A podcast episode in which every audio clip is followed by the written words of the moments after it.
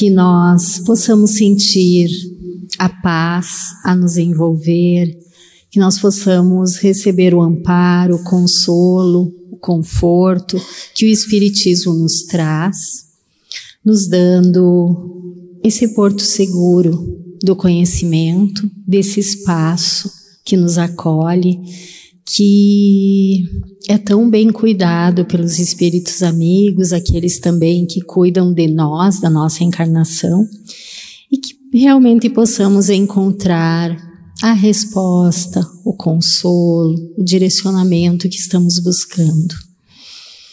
E gostaríamos de começar a nossa reflexão sobre essa temática que já foi apresentada e que encerra esse momento da semana temática que abordou as questões da vida além da vida, já aqui no dia 2 de novembro, iniciando esse mês, há uma data que é significativa, os finados, né?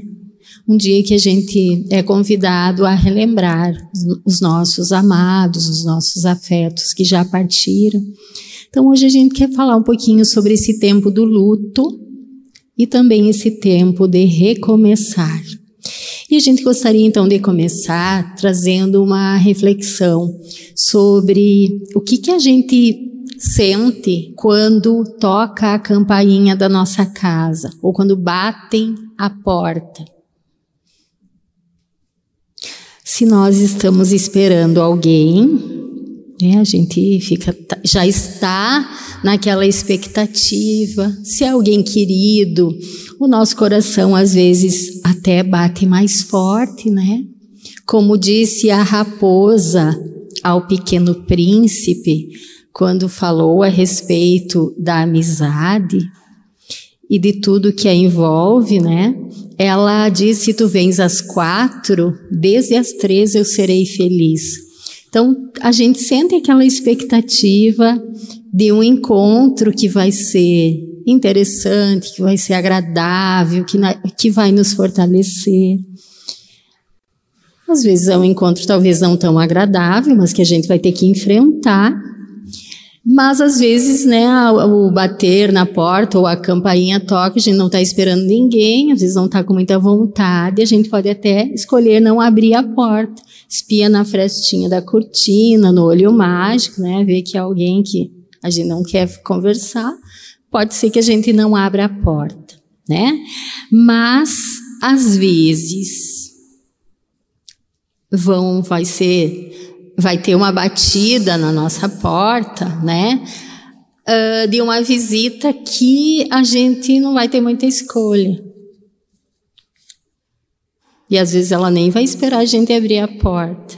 Vai invadir a casa, vai arrombar a porta, vai entrar, às vezes disfarçada, uh, sorrateiramente, mas às vezes vai invadir, vai bater ter e chegar chegando, como alguns falam. E essa visita, que normalmente é indesejada, inesperada e que ninguém quer receber, é a morte. E querendo ou não, esperando ou não, ela vai chegar. E provavelmente já tenha chegado nas nossas vidas levando alguém que nos era muito caro, que nos era muito querido, quem sabe que a gente não queria se separar, mas que ela chega e um dia vai chegar e também será a nossa vez. E já deve ter na minha vida, já aconteceu isso várias vezes, com alguém próximo, não só uma vez. E foi o que aconteceu com Luiz Fernando Oderich. Talvez alguns já tenham ouvido falar nessa pessoa, um pai de família, tinha só um filho, Luiz, o Max Fernando, é o pai era Luiz, é Luiz Fernando, o filho Max Fernando. Esse senhor, natural de São Sebastião do Caí, alguém bem envolvido com a comunidade. Ele tinha e tem uma metalúrgica. O filho cresceu, começou a trabalhar com o pai, fez administração de empresas e já estava se formando, então já estava marcada a data da formatura e faltava uma semana para a formatura. Ele foi até Porto Alegre para comprar o seu terno para a formatura. Foi assaltado e assassinado.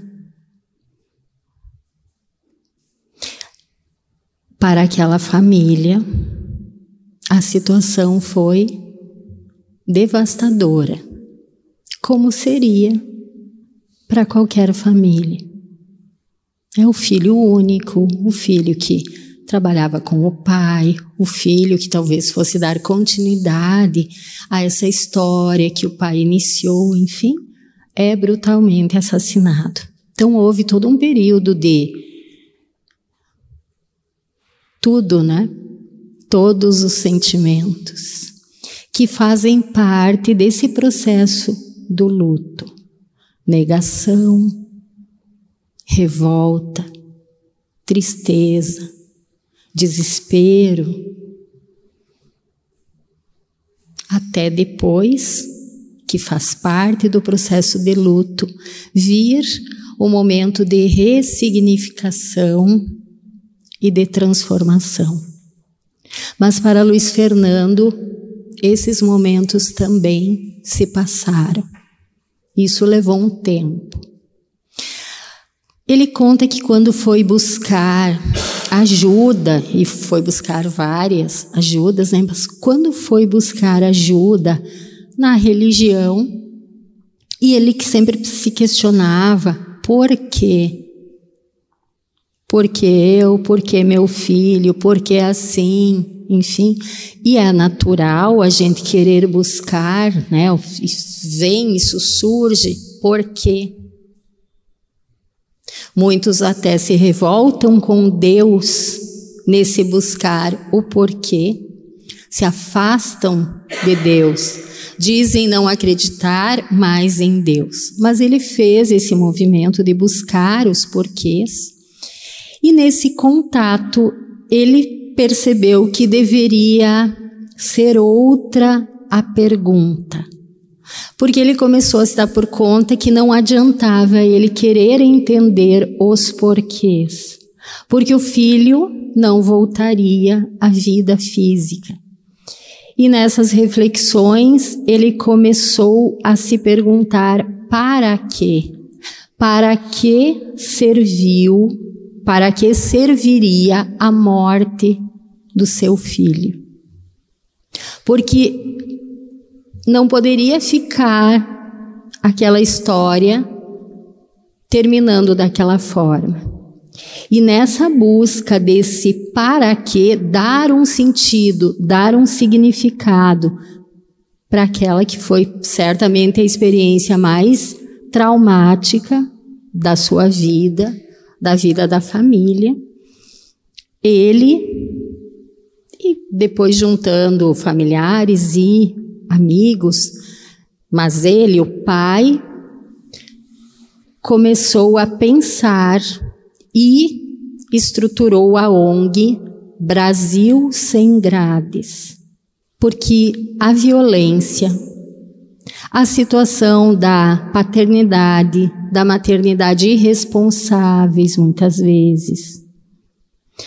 E tudo que envolve essas questões que nós vemos na nossa realidade do Brasil havia ceifado mais uma vida, no caso do seu filho.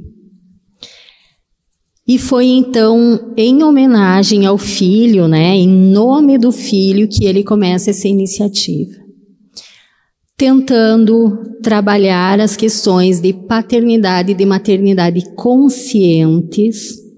Ele diz que ainda vive, né? Essa situação aconteceu em 2002, o assassinato do filho. A ONG ainda existe, o seu trabalho também, mas ele diz que nenhuma criança deveria nascer fruto de uma gestação indesejável ou indesejada. Ela deveria acontecer porque se espera aquele filho. Né? Então ele começa a fazer esse trabalho para dar sentido à sua vida, para ressignificar a caminhada, pensando pessoalmente, mas principalmente para dar sentido em nome e homenagem ao filho. De trabalhar com as questões de acesso das mulheres a métodos contraceptivos, a paternidade consciente. Foi feita uma pesquisa em Caxias do Sul, uma cidade próxima ali da região, em que ele mora e de atuação da ONG em 2009 que 71% dos adolescentes que tinham praticado atos infracionais não tinham o nome do pai na certidão de nascimento. Então ele atua nessas questões nas questões do crime, enfim, e de fazer com que essas crianças e esses jovens tenham realmente uma presença de alguém, de um pai, de uma mãe, que é, a princípio, quem deveria cuidar desse filho, que fosse realmente presente e que não acontecessem também, ao mesmo tempo, tantas gestações indesejadas em que essas crianças acabam sendo abandonadas e também vítimas da violência. E para que se tornando assim também violentas, pela, até pela própria situação familiar. Né, de abandono, de desprezo, de não ter essa presença. E que esses jovens, essas crianças não trocassem o lápis pelo, pela arma, pelo crime. Então vejam que situação linda de transformar vidas através de uma situação tão difícil, tão dolorosa, que é a morte de alguém querido. Ele escreveu já, é autor de três livros, né? O Beijo Gelado, primeiro, né, que fala da questão da experiência de morrer um filho, fala da, que tem um subtítulo A Paternidade Irresponsável, Sangue, Suor e Lágrimas e Os Filhos da Mãe. É, títulos bem impactantes, marcantes, que vêm falar sobre essas questões. Trabalhar o luto é muito importante. O conceito né, de luto é o conjunto de reações a uma perda significativa geralmente pela morte de outro ser. Mas, ao mesmo tempo dessa questão da perda, o luto é parte integrante de um processo de crescimento psicoemocional. Então, junto com o luto, no luto nós vemos a questão de enfrentar essa dor, que talvez é a maior dor, né? No domingo a gente teve a oportunidade de escutar a reflexão dentro dessa proposta de trazer aspectos da morte, né, a dor de todas as mães que a Rosa nos abordou sobre a questão desse dessa talvez pior dor que é a perda do filho, né? Então o luto nos traz isso, ter que enfrentar a questão da perda, mas ao mesmo tempo caminha dentro do propósito do luto esse momento de crescimento, de transformação. E a dor é normal dentro de um episódio de perda. Tem como não chorar se a gente se despede de um amigo querido que vai morar lá no outro lado do mundo, de um filho que vai, e que talvez a gente vai demorar bastante tempo para encontrar, ou a mãe que teve a experiência já do filho que ela cuidou e tal, agora vai morar longe porque vai fazer o curso superior ou passou no concurso lá longe, mesmo que a gente hoje em dia tenha acesso a toda a tecnologia que pode estar em contato todos os momentos, fazer chamada de vídeo, enxergar como é que está, mas é uma dor e a gente chora, chora de saudade. A questão da morte envolve essa outra tristeza do não encontrar mais a presença física, o olhar, no qual a gente se identifica, no qual a gente se enxerga no outro, no qual o outro dá sentido para a gente e mostra o que a gente é também. Então, o luto envolve tudo isso. Há um tempo atrás, na Zero Hora, a gente guardou esse jornal. Eu gosto de guardar esses materiais, não só em arquivos digitais, mas tem uns que a gente às vezes nem encontra, né, ou não consegue encontrar. Então, gosto de guardar também os materiais, assim, de papel mesmo, né. Então, no Caderno Vida, lá, um tempo atrás, logo após o evento da Boate Kiss, em que a gente teve toda essa experiência, né, de perda de muitos jovens e de ver todo esse processo de luto das mães, dos pais, das famílias. Então, entrevistas com psicólogos e a psicóloga Cristiane Ganzo, que deu uma parte da entrevista aqui, ela falando sobre o luto, uh, ela nos diz que nessa né, tristeza é inevitável, quando perdemos a capacidade de sentir tristezas, de sentir a tristeza, nós corremos o risco de desenvolver alguma patologia. Então a gente precisa enfrentar e viver esse momento de tristeza que precisa acontecer. Quando a gente esconde, a gente bota na gaveta, esconde embaixo do tapete, como se diz essa frase popular que mostra assim essa dificuldade que temos às vezes de olhar para isso. Muitas vezes nós podemos adoecer, né? Tanto fisicamente quanto uh, emocionalmente também. E ela fala que sentir tristeza é curativo. É importante deixá-la acontecer para que também aconteça o processo de luto. É necessário para a cura da dor. Para viver a tristeza e permitir que ela ajude a superar esses momentos difíceis, encarar o que aconteceu também é parte do processo. Então, nós precisamos passar por esses momentos de enxergar a tristeza, de sentir a tristeza, de olhar para os acontecimentos. No caso, a gente trouxe a situação desse pai, Luiz Fernando, que teve essa situação impactante da, do assassinato do filho. Faz parte do processo de luto olhar para a situação. E ao olhar para isso, aos poucos ele conseguiu ressignificar a vida iniciar esse trabalho que dá sentido à sua vida, dá sentido à perda do filho e salva tantas outras vidas. Né? Então, é esse processo curativo e transformador que é o propósito também da parte final do luto.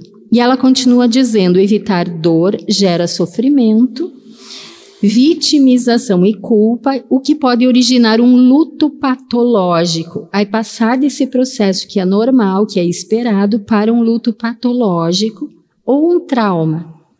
Os psiquiatras falam que num primeiro momento do luto nem deveria haver a medicalização, usar uma medicação. É importante a pessoa viver esses momentos.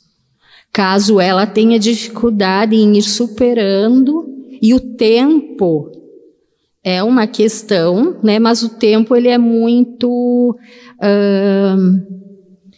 relativo, cada um tem o seu tempo de elaboração, que pode durar mais ou menos tempo. Mas quando se vê que a pessoa não está conseguindo, está entrando num quadro depressivo, aí sim é muito importante buscar ajuda, né?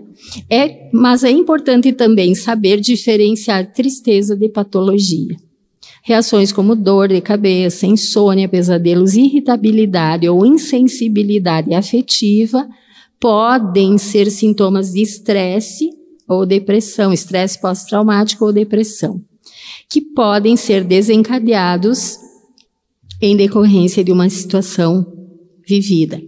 E ela bota até um marcador de tempo. Se esses sintomas durarem mais de um mês, dois meses, é importante buscar uma avaliação médica aí para ver se algo mais sério não está acontecendo. Então a gente vê que é necessário trabalhar esse luto, viver esse luto. Né? Existe uma grande chance de adoecimento, como a gente já falou, físico e emocional, se não houver a vivência desse luto. Muitas vezes a imunidade baixa, alguns sintomas e aspectos importantes a gente pensar. Então, o processo de luto, essa tristeza intensa que a gente vai passar em alguns momentos, né, tem uma interferência na nossa imunidade, no sistema imunológico, e é normal, muitas vezes a pessoa com a imunidade baixa, então ter episódios de gripe e outros uh, sintomas físicos, né, sinusite, infecção urinária. É o que diz Deepak Chopra, não falando de luto, mas falando do nosso processo de uh, interação mente e corpo. Ele fala uma frase que é muito interessante. As nossas células do corpo estão constantemente bisbilhotando os nossos pensamentos, ou seja, a nossa saúde física reage aos nossos pensamentos, ao nosso equilíbrio emocional ou não. Então, ficar atento a isso. Também aumenta a distração. A pessoa que está vivendo o processo de luto, ela fica tão focada na situação, do acontecimento que ela fica um pouco mais distraída para outras tarefas. Então é interessante ter o cuidado, quem fica junto, porque são normais ou acontecem com mais frequência. Quedas, acidente, queimadura, porque a pessoa está tão focada na situação que aconteceu que ela acaba ficando um pouco mais distraída das situações normais do dia a dia. É também normal acontecer de não, o não término de algumas tarefas, né, de completar algumas tarefas, né. E dentro dessa situação, às vezes, né, a pessoa esquece o fogão ligado, outras coisas, muitos dizem, ah, você tem que reagir, tem que dar a volta por cima, tem que superar, foi melhor assim, Deus quis, e outras coisas, às vezes, que as pessoas dizem, e que denotam até uma falta de sensibilidade, de empatia, porque há um desrespeito com esse tempo de luto e de dor que a pessoa está passando. Então, aqueles que estamos juntos com alguém que está enfrentando esse processo, é bem importante a gente caminhar no lado da pessoa, acolher, escutar, dizer realmente deve estar difícil, aquele silêncio presente. Às vezes a gente não tem, não precisa falar nada, não tem que falar, mas dizer para a pessoa, ó, oh, eu estou aqui. Eu posso ficar com você uma hora por dia ou essa tarde, enfim. E você, se você quiser, me pede o que precisar. Quer que eu vá no mercado, eu vou. Se quiser que eu vá passear com o seu cachorro, eu faço. Quer aquele creminho lá de chocolate com maisena, eu posso fazer. Estar ali, presente. A presença em silêncio. Porque às vezes é o que a pessoa precisa, ficar em silêncio, ficar elaborando, mas também saber que tem alguém ali ao seu lado para o que ela precisar. Às vezes são coisas pequenas, né? Por quê? Porque a pessoa às vezes nem tem fome, não tem vontade de comer e alguém que esteja ali cuidando disso já vai fazer toda a diferença, né? Então é importante isso a gente acolher, compreender, estar ali. Falar de luto, e a gente viu no conceito que ele envolve, é falar de transformação. Porque o luto é um processo, ele começa nesse momento de perda. Agora, hoje estamos falando sobre a morte. A gente vai sentir sim esse impacto, a gente vai ficar com vazio, com um espaço que era preenchido pela presença da pessoa e que agora ele fica esse buraco, esse vazio, esse espaço que tem que ser preenchido. E como que a gente vai preencher? Às vezes tem pessoa que busca, né, preencher com substâncias inadequadas, enfim, isso é uma outra questão a pensar. Mas a gente vai precisar de posse das lembranças, das vivências que tivemos junto com aquela pessoa, acomodar isso dentro de nós.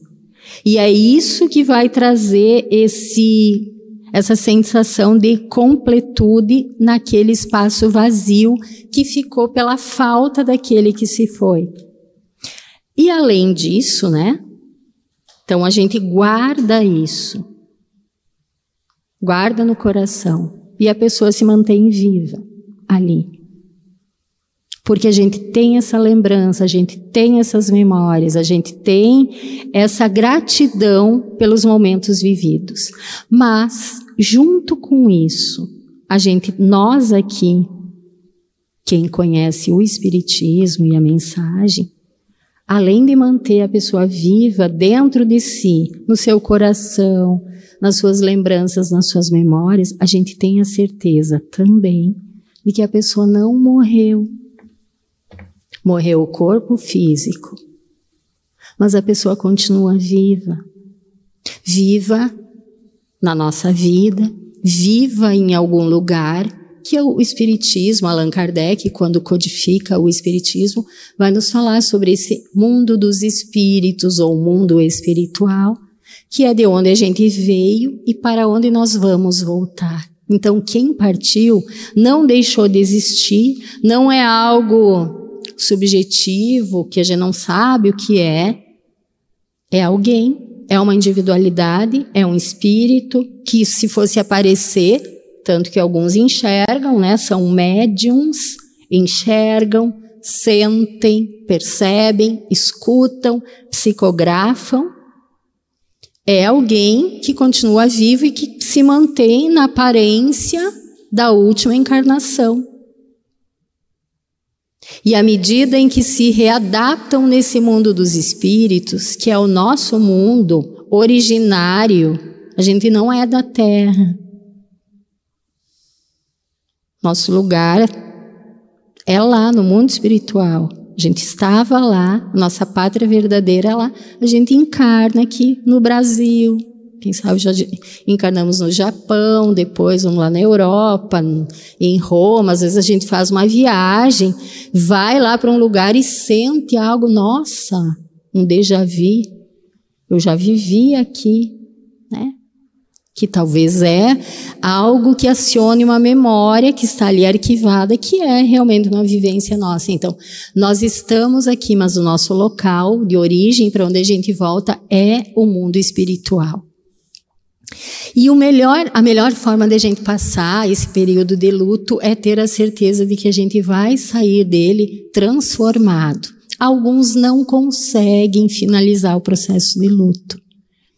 E aí é importante buscar ajuda, buscar ajuda nos amigos, buscar uma ajuda profissional, um acompanhamento psiquiátrico, psicológico e o acompanhamento, o amparo que a religião também pode dar. Qualquer que seja, que a gente se afinize. No caso aqui, estamos oferecendo a doutrina espírita como esse espaço que vai falar dessa forma tão clara, tão lógica e comprovando que realmente a gente não tem lógica a gente achar que vai viver tão pouquinho, alguns 20 anos, 22, como o Max Fernando, e vai desencarnar um bebezinho que nasce logo após o nascimento, deixa de existir na vida física. Não teria lógica a vida e não teria a justiça divina se a gente achasse que é assim. Ou alguns vão pensar, não, nem tem Deus, né?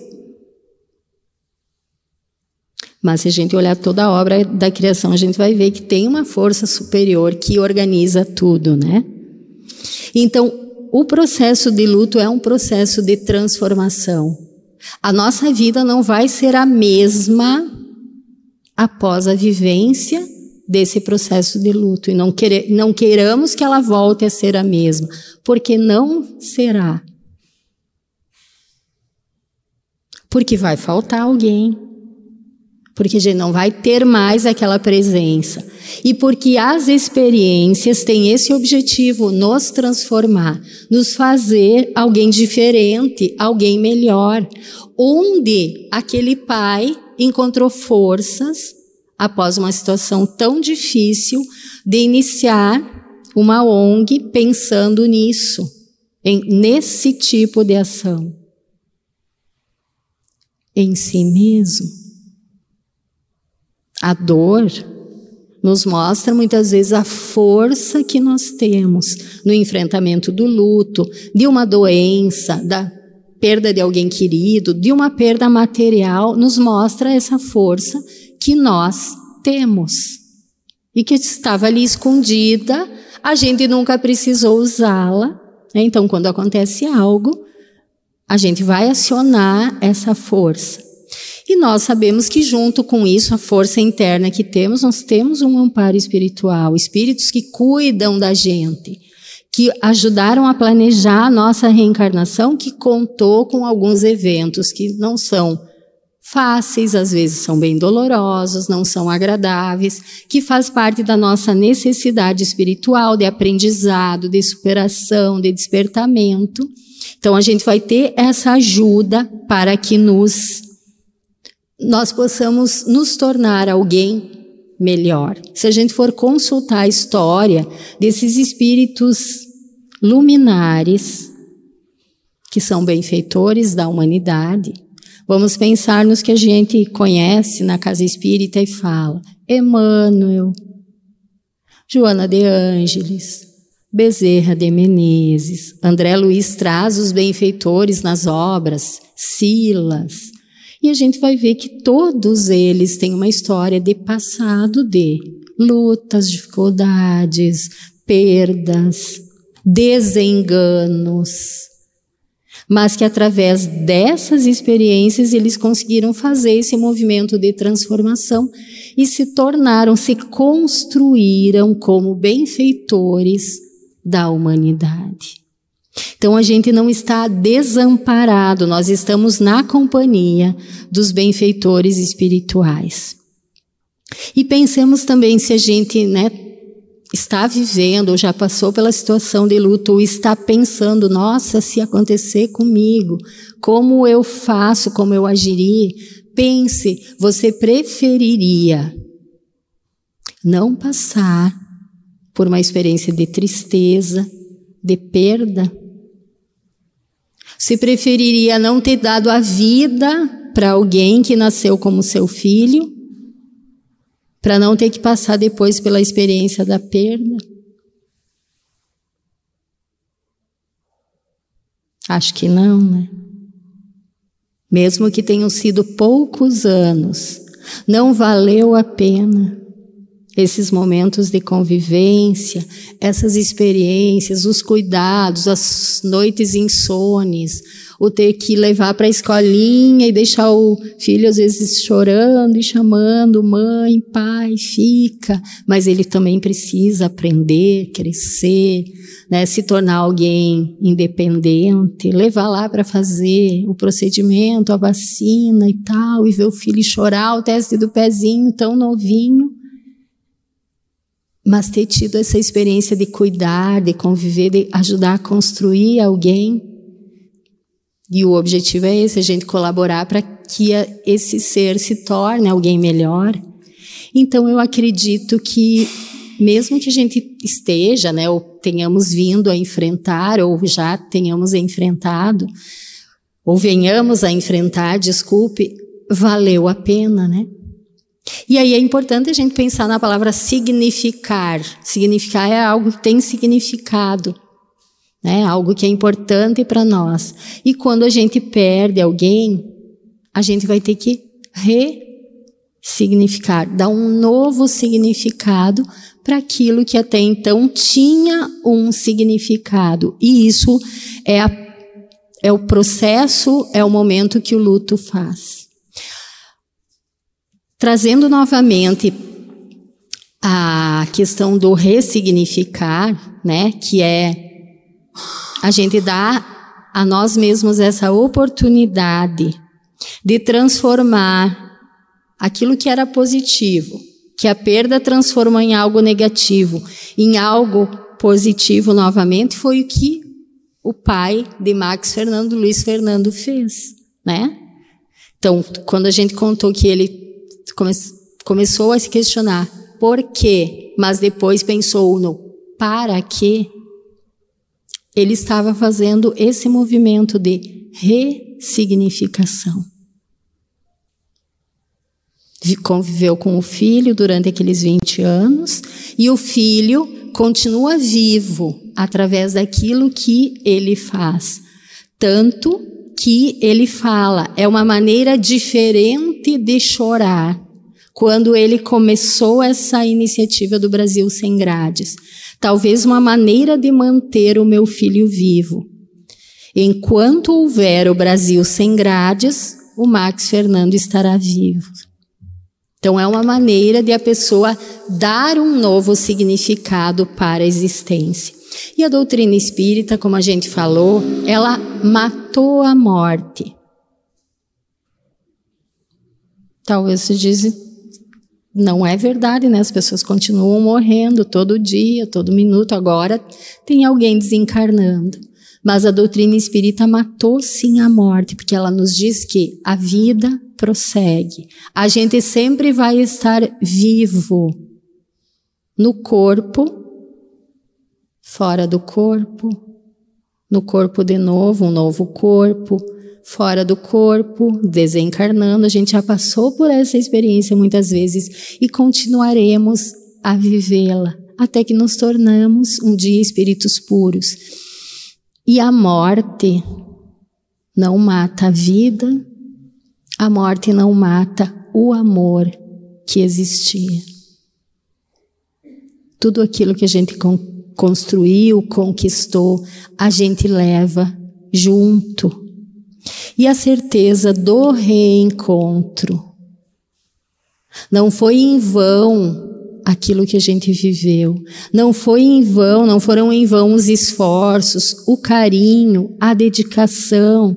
Às vezes, nesses momentos finais de vida, tão difíceis, dolorosos, em que a gente tem que dedicar tudo, o nosso tempo, e parece que são infrutíferos os esforços para tentar deixar a pessoa viva. Porque é o momento dela voltar ao mundo espiritual. Mas não é em vão o esforço, o carinho, que a morte parece que leva e termina. Porque com certeza aquele que se vai percebeu os cuidados e vai ter esse sentimento de gratidão. Pense nos benfeitores que cuidaram a pessoa, o carinho, o sentimento de gratidão que tem por aqueles que dedicaram do seu tempo para cuidar.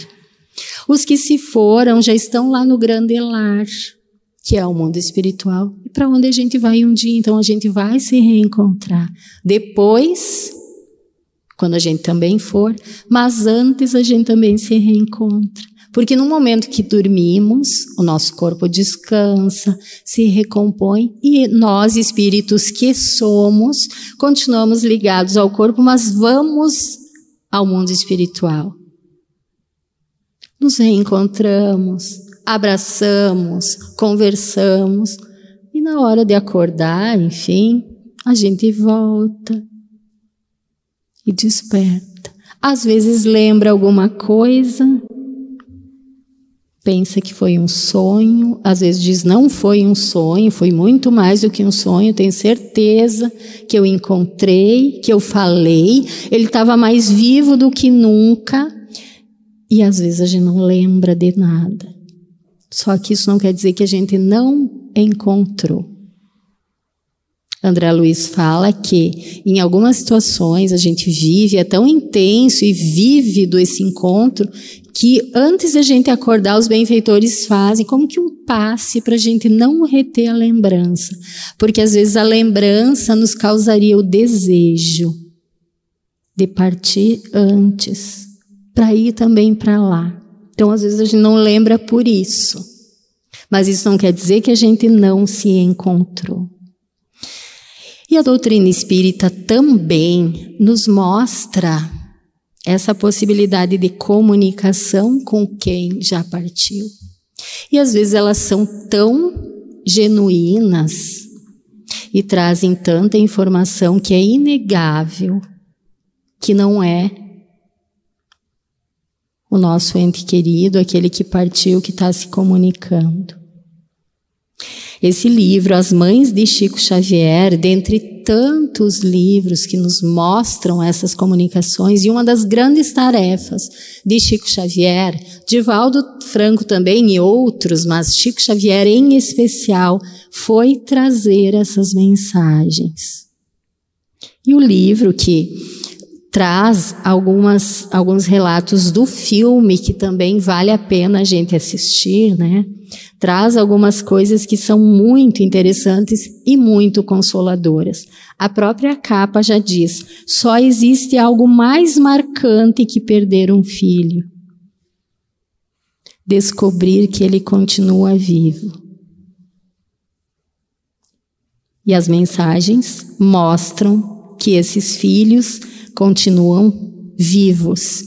Célia Diniz, que tem obras também, né, psicografadas, escritas, enfim, porque passou pela experiência da perda de um filho, o Tetel, três aninhos. Ela, funcionária pública, teve direito à licença prêmio e ela disse: Vou tirar para ficar com o Tetel, que era pequenininho, tinha três aninhos. E ela, depois da experiência da desencarnação dele, ela diz: Olha, eu acho que eu sabia que ia acontecer alguma coisa. Então ela fica com ele e naquele tempo as babás saíam para dar voltas de bicicleta com as crianças, né? O filme mostra isso. Então o Tetel uh, sentou lá na cadeirinha, foi dar uma volta na quadra com a babá, pararam na lancheria ali na quadra para comprar o picolé. Quando ele foi subir na bicicleta, ele cai, bate a cabeça, fizeram os pontinhos volta para casa, começa a ter convulsões, volta ao hospital e ele vem a falecer, a desencarnar, fruto desse rompimento, né, de algumas artérias cerebrais. Espero da mãe, né? O pai dela conhecia o Chico, ela vai até o Chico. Tempos depois, o Chico olha para ela um tempo depois e pergunta: Você já perdoou a babá? E fez mais uma pergunta que é mais desconcertante. Você já agradeceu a babá? Imagina, agradecer a babá? Sim, você já agradeceu a babá porque já pensou se fosse você? E a babá não foi responsável, porque Tetel, e depois ele se comunica, né, e diz por que, que ele desencarnou, pequenininho, né, fala de quem estava junto com ele, ajudando a escrever, porque ele estava aprendendo a escrever lá no mundo espiritual. Mas o, nessa informação, você já agradeceu a babá, porque a babá não teve responsabilidade. Ele já tinha nascido, informações que Chico passa a ela, inspirado pelos benfeitores, ele já havia nascido com esse aneurisma. Independente da queda, ele viria a desencarnar cedo. Agradeça a babá, porque talvez a culpa pudesse ser maior se fosse ela. Tem uma outra comunicação com a qual a gente gostaria de encerrar a nossa reflexão que falou sobre luto. Tem um tempo do luto, mas tem um tempo que a gente precisa se levantar. Porque pense se o seu familiar, o seu pai, seu filho, sua mãe, seu marido, aquele por quem você chora, o amigo que era o amigo tão querido, aparecesse hoje para você, o que, que ele pediria? Viva Cumpra suas tarefas, não queira desistir antes, porque desistir, morrer antes, vai te afastar daquele com quem você quer se reencontrar. Viva! Viva em homenagem, transforma a saudade em bênçãos, em caridade. Chora. Chora. Jesus se preocupou com o luto da mãe. Vocês lembram?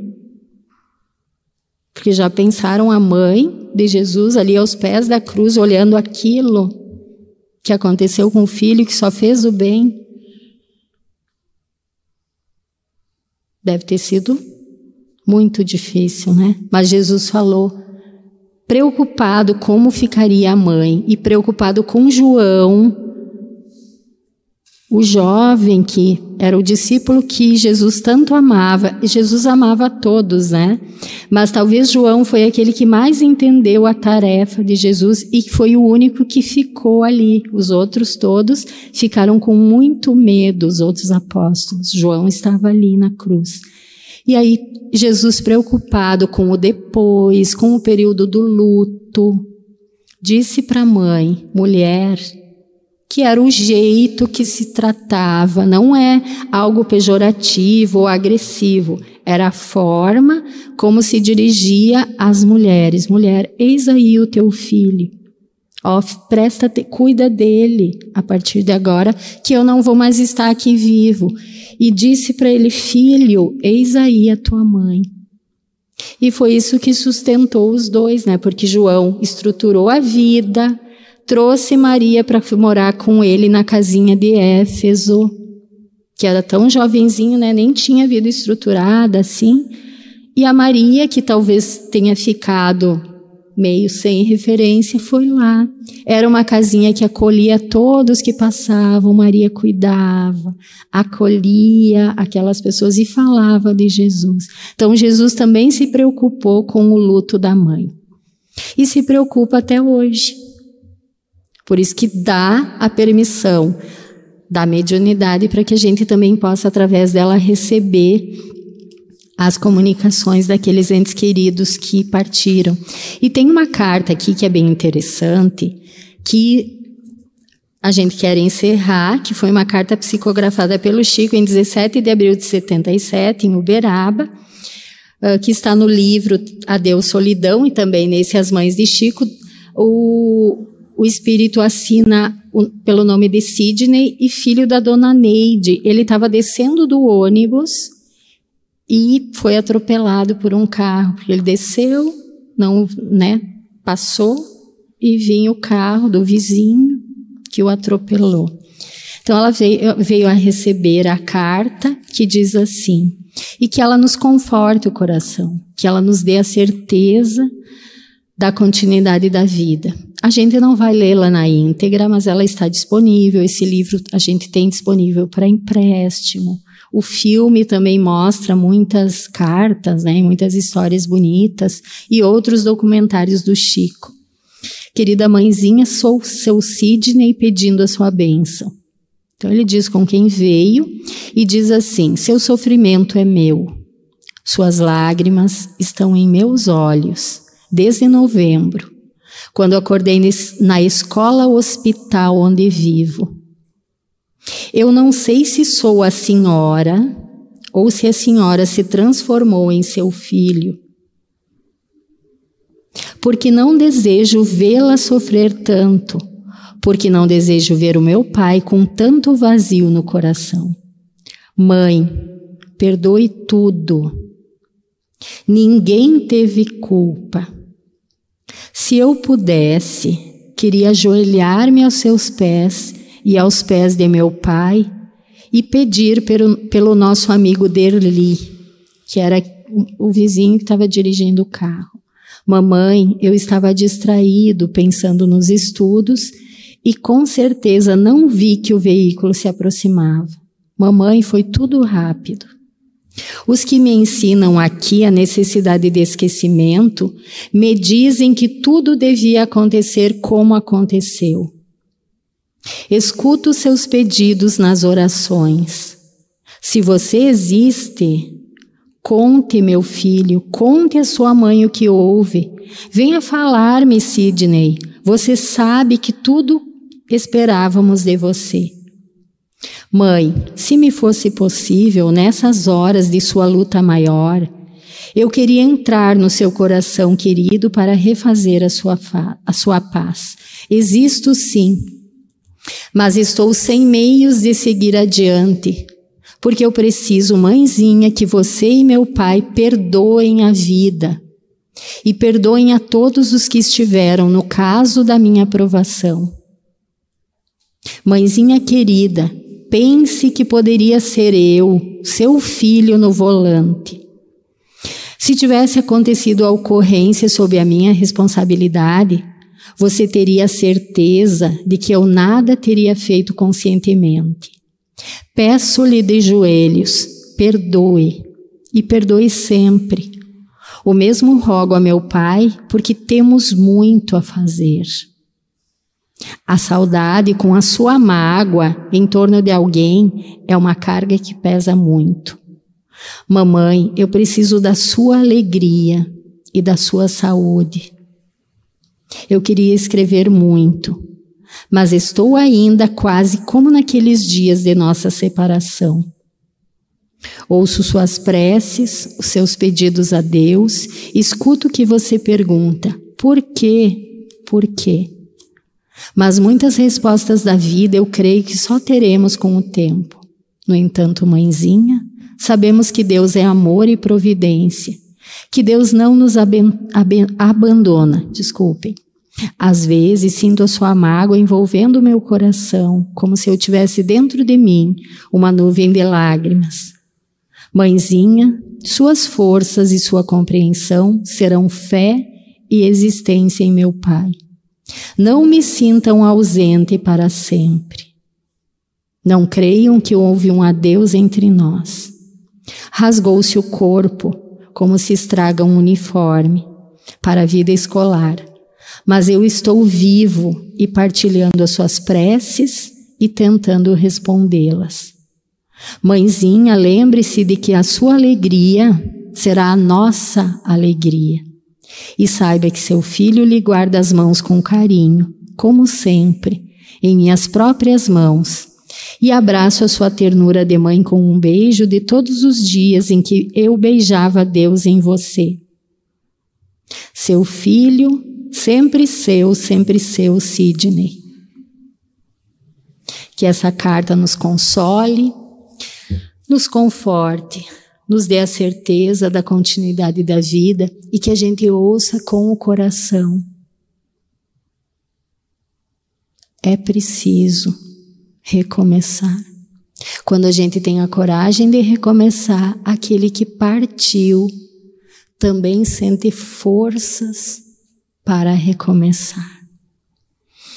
Agradeçamos a Deus por esses momentos de orientação, de fortalecimento, de atendimento espiritual, de reencontro com os nossos entes queridos e de encontro conosco mesmos e com as forças que nós temos e que precisamos despertar e usar para evoluir. Que Jesus nos abençoe agora e sempre.